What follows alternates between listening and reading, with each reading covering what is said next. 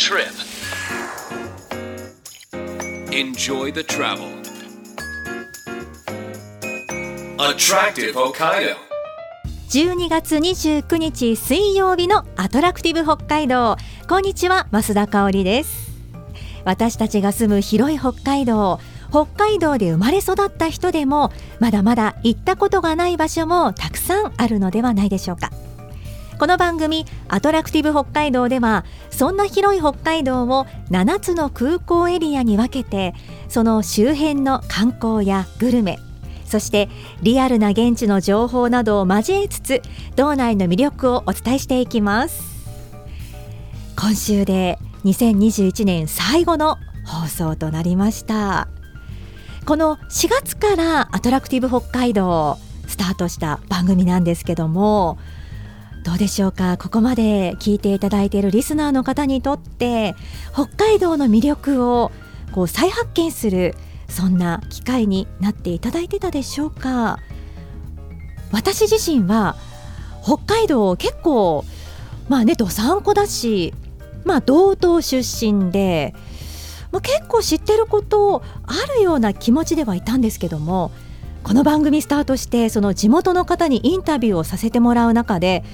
えそうだったんですか？っていうことがもう本当にたくさん出てきてで私自身行きたい場所がもうねこの数ヶ月で4月以降かなり増えました。しかもそれも道内の広い範囲で行ってみたい場所。でさらにはもう冬のアウトドアも寒いから家にいたいと思ってたんですけど インタビュー聞く中でアウトドアちょっと思い切って楽しんでみたいなというふうに私自身がですね結構この番組を通して北海道の魅力に触れることができているんですよね。そんな風にリスナーの方に思ってもらえていたら本当に嬉しいことなんですけどもこの番組はポッドキャストでも配信していますのでえそうだったの？この番組4月からやってたの？っていう方はぜひポッドキャストで聞いていただければいろんな発見もあると思いますのでね。ぜひ聞いてくださいね。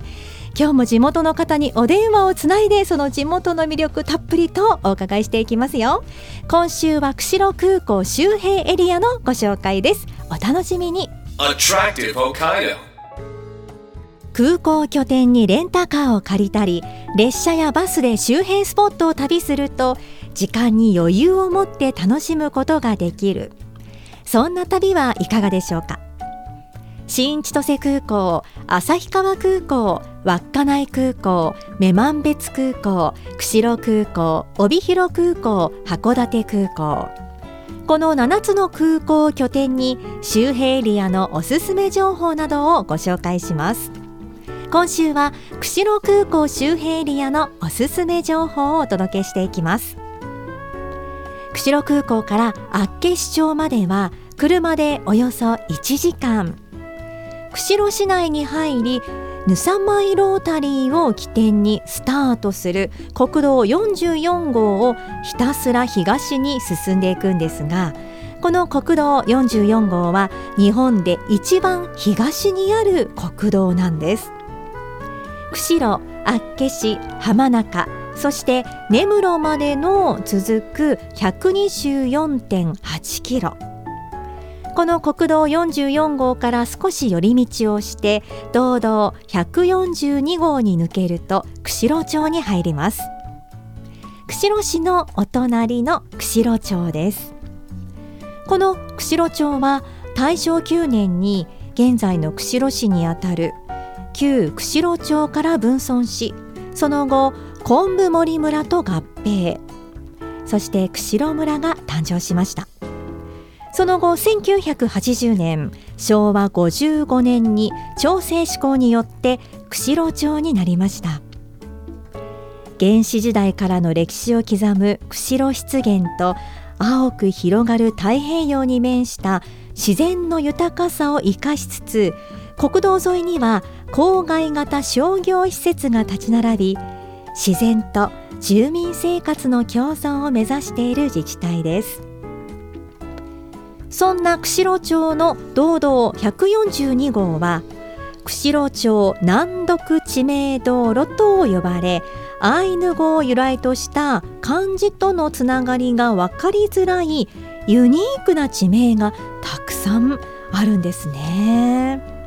この難読っていうのはもう読むのが難しい難読地名道路なんですけど例えば漢字で冬窓床この3文字で何と読むかご存知の方いらっしゃるでしょうか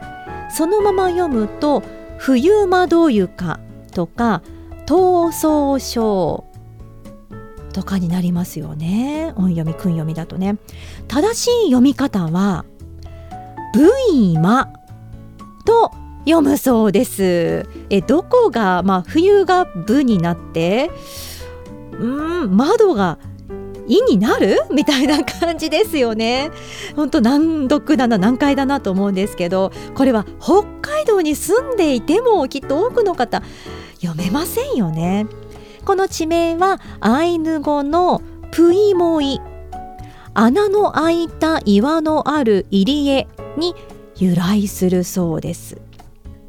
この堂々142号はそんな難読な地名が並ぶ場所なんですね。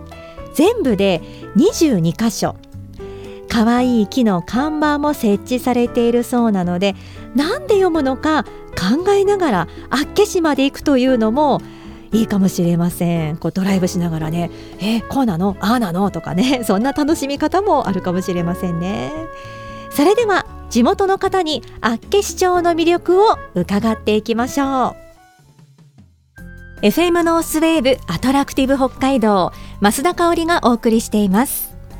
ここからは厚岸観光協会の事務局長でいらっしゃいます安藤義秀さんに厚岸町の魅力について伺っていきましょう。安藤さんよろしくお願いします。よろしくお願いします。もう安藤さんは厚岸のご出身でいらっしゃるということですから厚岸のいろんな魅力をですねたっぷりと伝えていただきたいと思うんですけども、はい、まず豊かな自然に恵まれている厚岸町ですけど、はい、厚岸の景勝地厚岸観光十景というものが制定されているということなんですが、はいはい、まずはこちらについてご紹介いただけますか？えー、そうですね。えーと、各、まあ、地先っていうかそういうところにあの十景まあ、景観スポットっていう呼び方を今度しようと思ってるんですけど、うんはい、そこでですね、まあ、風光明媚ないろいろ海岸も含めてですね、うん、いろんなあの他にないようなところがあの多々ありまして、えー、そこに皆さんが訪れていただいてですね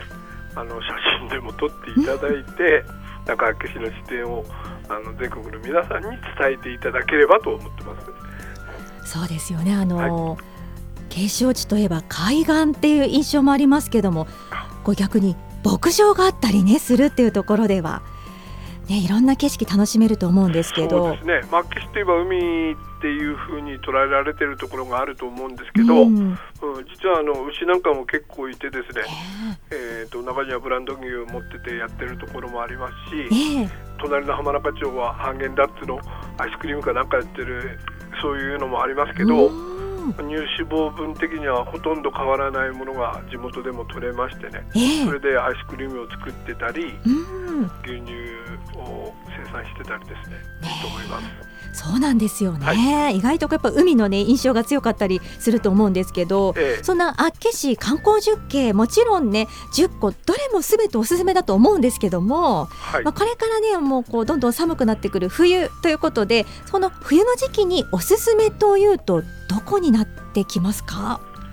えっ、ー、とですね厚岸大橋なんていうのは、はい、海の上にかかってる橋なんですけど。はいはいえー、他のところにはないですし、うん、全長はですね450メートルぐらいあるところなんですけど長いですね、はい、そこから見えるあの湖って、まあ、厚岸は厚岸湾厚岸湖って言って汽水域なんですけど、まあ、厚岸湖っていう呼び名をしている湖があるんです、えー、それは海なんですけどね、はい、だからその大橋から見える湖でそこには弁天島って言ってあの島があって神社もあるんですね。はあ、気になりますね。はい、そんなのがあの見えるし、これから冬になっていくとですね、その辺っていうのは海が凍るんですわ。海が凍る。はいはい。ほうほうだからそういうのがあのなんかいいと思いますね。今お話しされた島があの柿島と言われているところなんですかね。うん、そうですそうです。はあ、そうですかそうですか、はい、ちょっとこの冬の景色見てみたいものですね。あと思いますよ。ねであの冬に楽しめるアクティビティなどもご紹介いただけますか？ええ、まああのー、うん、その凍るっていうようなことで、はい、川もあるんですけど、そこでワカサギ釣りとかまあ地下なんか釣りができるんですね。そうですか。えー、だからそれはあの結構いろんなとこからお客さんが来てますわ。えー、あのねワカサギ釣りもやると楽しいんですよね。そうみたいですね。釣れるともうどんどん釣れますからね。えー、えー、えー、そうですか。決してワカサギ釣りもね冬楽しめるわけですね、はい、川でね。でやはりですよやっぱ安藤さん厚岸と言いますと牡蠣が有名ですけども。はい、厚岸の牡蠣にはどんな特徴があるか改めて教えていただけますか？えっ、とですね厚岸の牡蠣は今あの4種類の牡蠣があるんです。そんなにありますか、えー、そしてそのまああの本州で育てたものを持ってきて育ってるの。あとは、はい、種が本州で生まれて厚岸で小さい時から育ててるもの、うん、でこれが2種類なんです。その他に2種類はですね、はい、厚岸生まれ厚岸育ちの牡蠣なんです、うん、そしてそれっていうのは、はい、北海道で北海道生まれ北海道育ちの牡蠣がこの厚岸の2種類しかないんですわ。他のところは全部本州から種を持ってきて育ててるっていうのが実態なんです。知りませんでした、ええ、だから厚岸の柿右衛門っていうブランドと、はい、弁天柿っていうブランドだけがあと3個っていうか厚岸生まれあの北海道生まれ北海道育ちのものなんですそうでしたか。柿右衛門とこの弁天柿はちょっと私食べたことないですねきっとね、えー、えー、えー、まあ弁天柿はですねできて4年か5年ぐらいのもんなんですけど、やっぱり食感が良くてですね、えー、あの普通貝類ホタテとかホッキ貝なんていうのは、うん、鮮度が良ければコリコリしてるんですけど牡蠣っていうのは鮮度が良くてもコリコリ感っていうかあんまりないんです。あそうでもこの弁天柿だけはですね、そこ、まあ、科学的にはまだ裏付けは取ってないんですけど、なぜかコリコリしてるんですよね。えー、牡蠣のコリコリがちょっと想像つかないですね。小さい時からやっぱり寒い海で育ってるっていうところに何かがありそうだっていうことで。うわまだ謎はねそこに何かこう解ける日が来るのかもしれないけど、余計気になっちゃいますね。はいもうこれ今ね聞いてるリスナーの方は何々ちょっとこれ食べてみたいよっていう方たくさんいると思うんですけど、弁天柿なんかも。あの冬の牡蠣ってどんな美味しさがあるんでしょうか？えー、まあ秋の牡蠣は年間食べれるんですけど、えー、うんと産卵はやっぱり7月から9月ぐらいまでするんです。えー、でそこで体力を使い切った牡蠣が、はいはい、今度じっくりと、うん体力を温存していくんですよね。えー、で11月ぐらいに身入りが良くなってですねだんだんだんだんこう身身が回復していくんですけど。冬を越えるためにまたちょっと栄養分グリコーゲンなんかそうなんですけど蓄えるんです、えー、それがやっぱりね美味しくなるんですわ。だから冬の牡蠣は身が締まってて美味しい、えー、なんか濃厚という感じだったりするんですかね。そうですね。はあまあね牡蠣といえばやっぱ冬のイメージが強いんですけどオールシーズン楽しめるんですもんね。そうなんです。ね秋の牡蠣は年間食べれる牡蠣なんですね。いや本当に恵まれた地域ですよね、え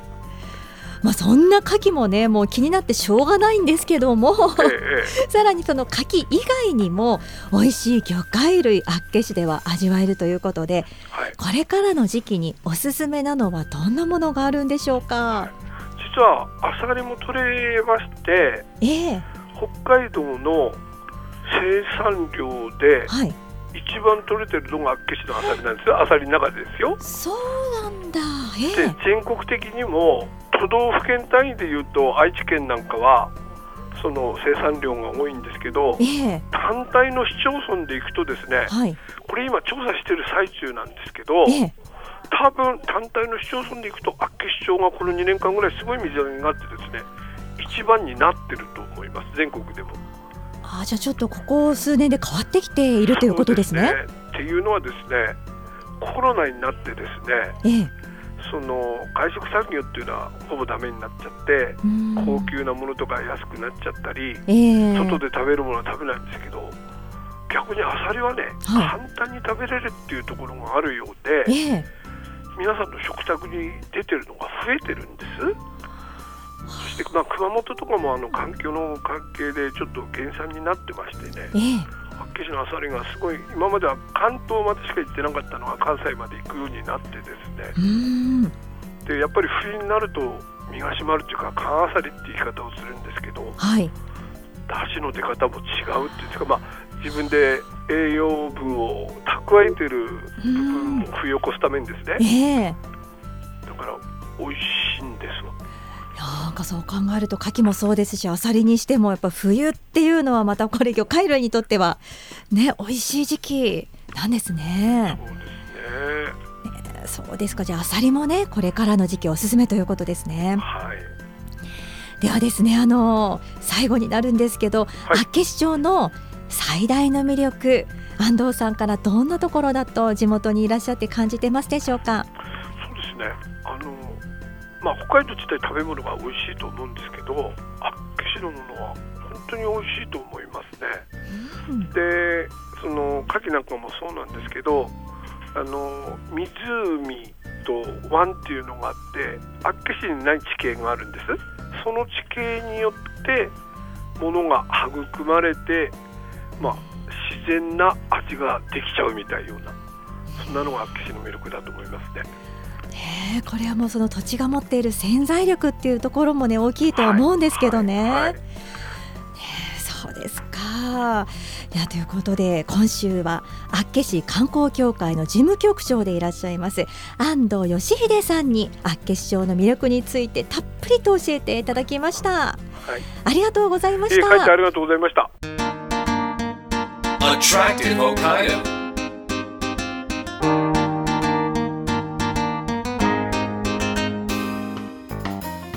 お送りしてきたアトラクティブ北海道今週は釧路空港を拠点に釧路町厚岸町の魅力をご紹介してきましたが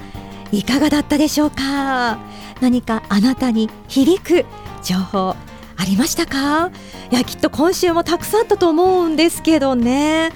もう私は厚岸といえばもう牡蠣。その牡蠣でこの北海道生まれ北海道育ちの牡蠣が2種類だけっていうのは知らなかったのでこのかきえもんはねもちろん知ってて食べたことあったんですけど弁天牡蠣っていうのもあるんですよね。しかもあの食べ比べできるものもあるそうですからちょっといろいろねお取り寄せして楽しむっていうのもねいいんじゃないでしょうか。冬の牡蠣もね美味しくってね小味がね凝縮されてる。と安藤さんお話しされてましたのでね。年内最後のアトラクティブ北海道は美味しい話題で締めくくりという感じでしょうかね。また来年2022年もさまざまな情報北海道の魅力をどんどん発信していこうと思っていますのでぜひお付き合いくださいね。アトラクティブ北海道お相手は増田香織でした。良いお年をお迎えください。また来年お会いしましょう。